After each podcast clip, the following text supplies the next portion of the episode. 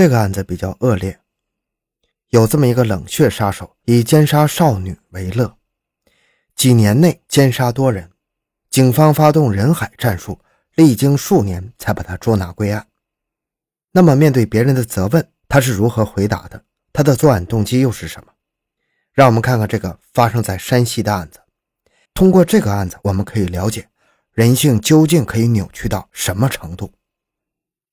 第一起案件发生在二零零四年的春天，某单位开放式的家属楼发生了一起命案，死者是一名十五岁的小女孩。这个女孩身材高挑，长相也很漂亮。死者衣衫不整，遭受到了强奸，体内留有犯罪嫌疑人的分泌物。死者口鼻流血，喉骨、舌骨断裂，是窒息死亡的。看尸体颈部的痕迹，应该是被活活掐死的。死者在遭受强奸的过程中进行了激烈的抵抗，让人伤痕累累。在勘察现场的时候，警方发现了死者房间的窗户被卸掉了一块玻璃。经过询问，死者独居此处，其社会关系简单，没有与社会上不良人员来往的记录。屋内没有丢失什么财物，只是丢失了一个 DVD 机。因此，警方初步认定这是一起入室强奸盗窃案。警方提取了死者体内的 DNA 进行鉴定，与记录在案的性犯罪人员进行比对，没有任何发现。由此可见，此人要么是流窜作案，要么就是初次犯罪。死者的父母都不在身边，只有姥姥一个人照顾女孩，家属情绪激动，办案人员压力很大。那么，作为警方，该如何寻求案件的突破呢？一般来说，受过训练的刑警面对这样的案发现场时，都会特别留意以下内容。第一，看门锁有没有被撬开的痕迹，如果有，就有可能是外人作案。此案玻璃被拆下，应该排除熟人作案的可能。同时，警方还推理出，这个人相貌猥琐，语言表达能力较差，但是身体灵活，年龄在二十到三十岁之间，本地人或者是多年居住此地的外地人，熟悉本地生活环境。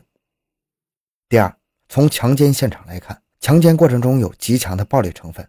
而且在实施暴力时丝毫不加掩饰，也不采用任何反侦查手段，比如隐藏指纹、隐藏脚印。这说明这个罪犯很可能是临时起意，而且这个人的性欲是作案的驱动力，但暴力成分应该是他杀人的根本原因。因为大部分强奸案都不伴随杀人的，强奸并不意味着一定要杀人。警方还可以做出更深一步的推理：此人暴力成性，生活不如意。性欲得不到满足，智商不高，很可能没有受过教育，也许有中途辍学的经历。如果是本地人，在学校中排查因暴力打架事件而被开除的学生，可能会有收获。警方从现场提取了脚印，发现此人身高一般，体重一般，又是深夜作案，没有目击者，利用体貌特征寻找凶手是不太可能的。这个时候，警方的工作出现了一丝疏漏。根据犯罪学家的统计。很多凶杀案的凶手都会自己回到作案现场，要么监视警方的破案进程，要么回到现场回味作案过程。这个时候，如果对案发现场进行监控，尤其是对那些特别感兴趣的群众进行拍照，寻找重点嫌疑人进行排查，可能会找到作案嫌疑人。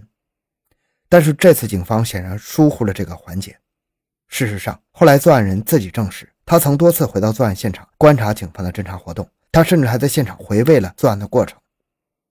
警方错过了最佳的侦破机会，再加上山西矿区的刑侦力量实在有限，这个案子成为了悬案。时间一晃过去了四年，警方一直没有抓到犯罪嫌疑人。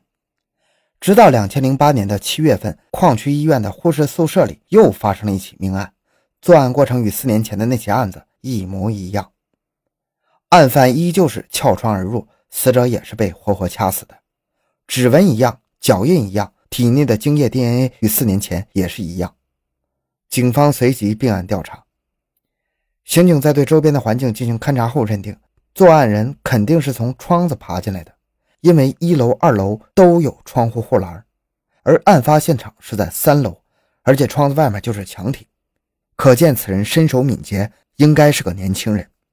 而且他能够神不知鬼不觉地进入这里，显然他很熟悉这里的环境。他应该是个矿工，因为他的体貌特征不足以引起门卫的警觉。显然，这个人不但是本地人，而且很可能还在附近的矿区工作。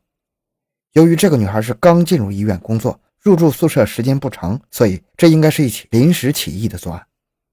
警方开始大量的排查工作，这次排查可谓是挨家挨户、逐户调查。这时候刚好矿区在对矿工进行体检，警方利用这点对上万矿工的血样进行了 DNA 比对，结果发现这个凶手果然就隐藏在矿工之中。翻开他的档案，可谓是劣迹斑斑呢。这个人的特征也符合之前刑警对他的描述。他崇尚暴力，因打架斗殴而被学校开除。后来他参加工作，工作不太顺利，因而将怒气转移，开始了杀人的行为。他是本地人，家境贫困，父亲是矿工，因公致残。案犯在第一次作案时年龄为二十二岁，相貌猥琐。平日里人们对他的描述是不善言谈，智商不高。警方随即要求矿区配合工作，对案犯实施抓捕。他们称案犯的血液有问题，要他去矿区报道。嫌疑人不知是计，独身前往，当场被抓。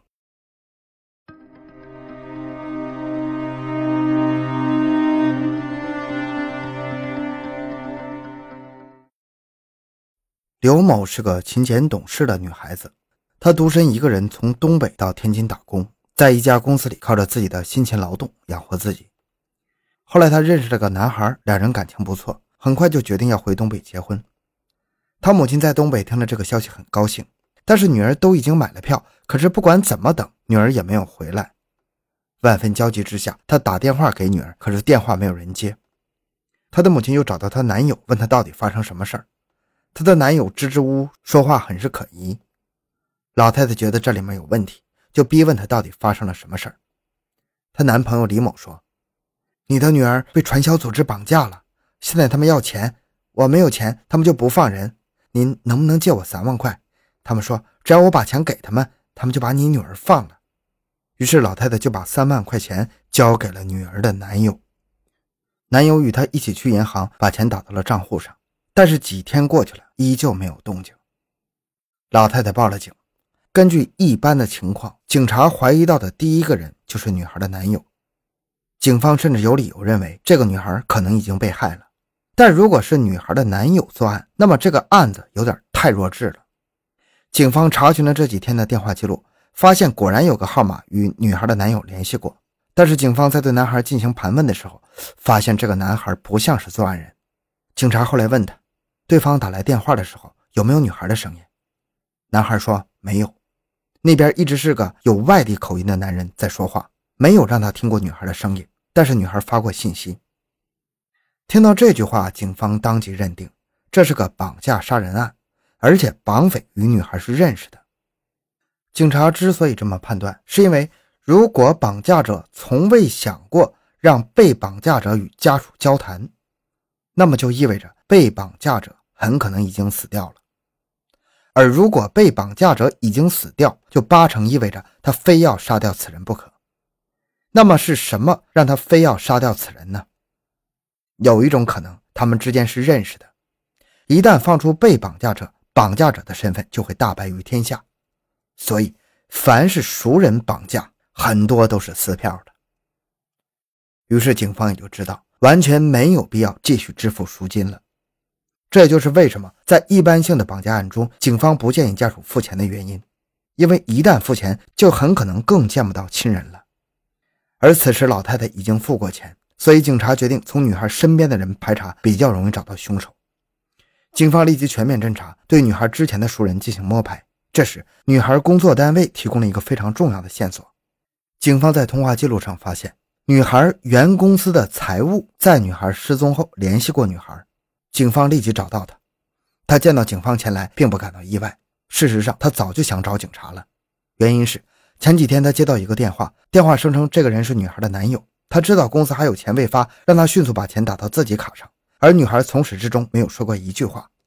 这种事情一般都是自己做的，没必要让男友来要钱呢。财务人员出于职业的敏感性，要他提供银行卡以及银行卡持有人的身份证，这是非常正确的做法。对方听罢，急忙挂掉电话。那么这个男人是谁呢？警方让这个财务人员回忆他的声音。财务人员说：“这个声音很陌生，应该不是公司任职人员。”可是这个女孩平日生活很简单，社会关系也不复杂，不可能认识什么传销人员，也更不可能交别的男朋友啊。所以警方根据目前情况做出了相应的推理。第一，此人是熟人，女孩已经遇害，此人正在潜逃，寻找近期离开天津的人员应该是侦破此案的方向。第二，此人可能有同伙。利用同伙来打电话，不用担心别人认出口音。第三，此人与女孩有矛盾，他的作案呈现出未经谋划的特性，而且此人绑架女孩后作案的行为、沟通的语言都比较幼稚，应该没有受过高等教育，作案经验也不丰富。于是，警方根据这三点描述，开始对女孩周围人进行调查，寻找符合这些特征的人员。结果果然有所发现，公司里的人提供一条线索。女孩辞职离开公司后，有个男性职员也跟着离开公司，回到了老家。他符合警方的一切描述，有相同的外地口音，河南话。家里有几个兄弟，此人性格幼稚，贪慕虚荣，平日里喜欢撑场面，总是请客装阔气，每月的工资入不敷出。之前他找女孩借过一千块钱，但是从未想过归还。警方很自然地想到这样一幕。赶着回家结婚的女孩知道这个人也辞职了，急忙去了他家找他要回他欠他的一千块钱，因为以后很可能就再也见不到了。于是平日里关系不错的两个人因为一千块钱闹翻了脸。